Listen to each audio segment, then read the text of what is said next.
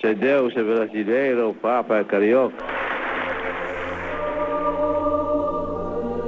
As palavras dedicação, persistência e força de vontade marcaram os 83 anos de Carol Voitila. O peregrino dos peregrinos carregou a bandeira dos dogmas católicos, mas sempre com propostas renovadoras. O lema do sumo pontífice sempre foi lutar, lutar com todo fervor, como se a batalha fosse infindável. Nas viagens do Santo Padre pelos quatro cantos do mundo, nunca faltou a crença por um ideal. Construção de uma sociedade cada dia mais justa e por isso mesmo mais humana. João Paulo II encorajava os necessitados com um tom apaziguador. São Paulo são também os numerosíssimos marginalizados, os desempregados, os subempregados, os mal empregados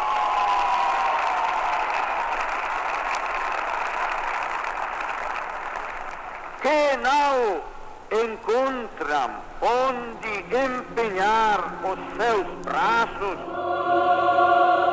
Ele tinha a marca de universal, sabia na ponta da língua as saudações de todos os povos. O Papa pensa em cada um. Ele ama a todos e a todos envia um cumprimento bem brasileiro. Um abraço missão do chefe católico foi exigir justiça e uma vida mais digna. A necessidade de uma ampla difusão dos meios básicos de saúde e de cultura, os problemas da infância desprotegida das grandes cidades, para não citar outros, constituem para os seus governantes um desafio de enormes proporções. A voz de quem também encarou os problemas de saúde às vezes saía trêmula, só que os ideais dele eram inabaláveis. Amados peregrinos da língua portuguesa, a todos saúde e abençoo, em nome de Jesus Cristo primeiro pontífice não italiano em 400 anos de história da Igreja Católica vinha de uma família humilde. A rotina da pacata Wadowice, ao sul da Polônia, era quebrada em 18 de maio de 1920. Um dia de festa, nascia o segundo filho do militar Karol, integrante do exército austro-húngaro, com Emília, uma jovem de origem lituana. A Igreja Santa Maria, local do batismo, foi a primeira a receber o futuro Papa, que sempre professou a fé. Desejo professar juntamente convosco a verdade fundamental da fé e da vida cristã. Aos nove anos, o primeiro golpe na vida. A mãe morreu durante um parto. Ainda na juventude, ele perdeu o irmão mais velho e o pai. O teatro e a literatura eram as duas grandes paixões de Karol Wojtyla. No colégio, pensava em continuar os estudos de filosofia e linguística polonesa. No entanto, o encontro com o cardeal Sapia durante uma visita pastoral acabou com qualquer dúvida. A vocação pelo sacerdócio e a vontade de estar aos pés de Cristo falaram mais alto. Ao sacrifício de Cristo, todos os que nele participam unem os seus sacrifícios espirituais e deste modo a Eucaristia torna-se sacramento da comunhão os alemães fecharam todas as universidades da Polônia com o início da Segunda Guerra Mundial. Frente às bombas e ao combate militar, jovens como Karol Wojtyla organizaram grupos clandestinos de estudo. Antes de decidir pelo ingresso ao seminário, ele teve de trabalhar como operário em uma pedreira. O pontífice relatava que a experiência o ajudou a conhecer de perto o cansaço físico, a sensatez e o fervor religioso dos pobres. Que todo o santo sacrifício da missa é uma renovação incruente Em 1942, ingressou no Departamento Teológico da Universidade Jagielloniana. Durante anos, viveu ao lado de outros seminaristas, acolhidos pelo cardeal de Cracóvia. Em 1 de novembro de 46, já como sacerdote, celebrou a primeira missa na cripta de São Leonardo. Ele obteve a licenciatura em teologia na Universidade Pontifícia de Roma Angélicum e também se doutorou em filosofia. Aos 38 anos, foi escolhido bispo auxiliar do administrador apostólico Monsenhor Basiac. O título veio com uma consagração, passou a ser o integrante mais novo do episcopado polaco. Ao fazer parte do Concílio Vaticano II, começou a participar de comissões da Igreja Católica. O então bispo Wojtyla combinava a produção teológica com um intenso serviço apostólico, especialmente dedicado aos jovens. Jovens de Belo Horizonte e de todo o Brasil, o Papa quer muito bem a você. Em 67, o arcebispo ganhou o título de cardeal, concedido pelo Papa Paulo VI, que morreu 11 anos mais tarde. O substituto, Albino Luciani, ficou conhecido como João Paulo I. A saúde dele, no entanto, ia mal e 33 dias depois o Vaticano sofreu uma nova baixa. Em 16 de outubro de 1978, o indicado foi o cardeal polonês Karol Wojtyla. Pela primeira vez em 400 anos de história, o Papa não era de origem italiana. Ele assumiu o nome de João Paulo II. Começava a saga de um dos principais pontífices de todos os tempos. O sacerdote é sempre o ministro de Deus.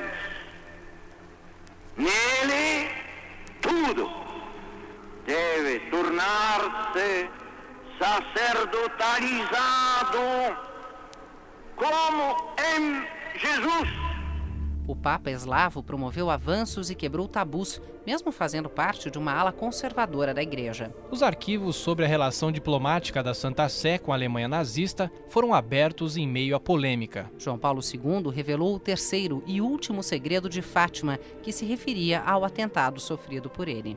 A divulgação elucida o que a Virgem Maria teria dito durante aparições a três crianças portuguesas em 1917. O Santo Padre pediu perdão por possíveis erros da Igreja. O grande peregrino, que cumpriu mais de 100 visitas oficiais, não escondia o apreço pelo Brasil. Em 1980, João de Deus passou por 14 cidades do país em 13 dias. O sumo pontífice beijou o chão, abraçou crianças, jovens, adultos e idosos e foi ovacionado por multidões. Sinto-me muito feliz e honrado por me achar entre vocês hoje em São Paulo.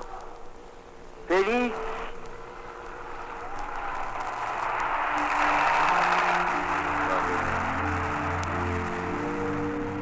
João Paulo II demonstrava a caridade pela metrópole do desenvolvimento. Esta imensa metrópole de incrível desenvolvimento industrial, na qual um incrível crescimento industrial caminha de mãos dadas como uma urbanização acelerada, ao mesmo tempo fascinante e preocupante. Em Belo Horizonte, os mineiros aplaudiram a figura santa e fizeram coro.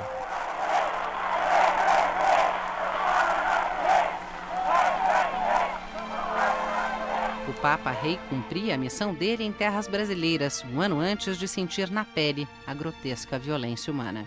Carol Voitila sofreu um atentado na tarde de 3 de maio de 81, em plena Praça de São Pedro, no Vaticano. As balas do atirador turco Aliaca atingiram o abdômen e o braço do pontífice. Recuperado, João Paulo II deu sequência às peregrinações e agora com um ideal reforçado: promover a paz. Em 91, ele voltou ao Brasil para uma visita mais curta. O sumo pontífice desembarcou pela última vez no país em outubro de 97. Já com a saúde debilitada, o tradicional gesto de beijar o chão não foi repetido. Na chegada ao Rio de Janeiro, o Papa fez um discurso contundente, uma nova crítica às desigualdades. Certamente, os desequilíbrios sociais a distribuição desigual e injusta dos meios econômicos constituem para os seus governantes um desafio de enormes proporções. Faço votos de que os valores do patrimônio cultural religioso da nação brasileira sirvam de base para estimular decisões justas em defesa dos valores familiares e da pátria. A despedida da cidade maravilhosa foi marcada por uma frase bem humorada. Se Deus é brasileiro, o Papa é carioca. O Papa poderia ser gaúcho, mineiro, paulista ou simplesmente da pequena Wadowice na Polônia. A origem fica em segundo plano quando o que importa é o ideal. A missão de engrandecer a humanidade estava dignamente cumprida. O respeito dos devotos de outras religiões também tinha sido conquistado. O mestre peregrino passou por dificuldades, problemas físicos, guerras, irracionalidade humana, mas nunca, jamais desistiu de abençoar quem sempre apostou na fé.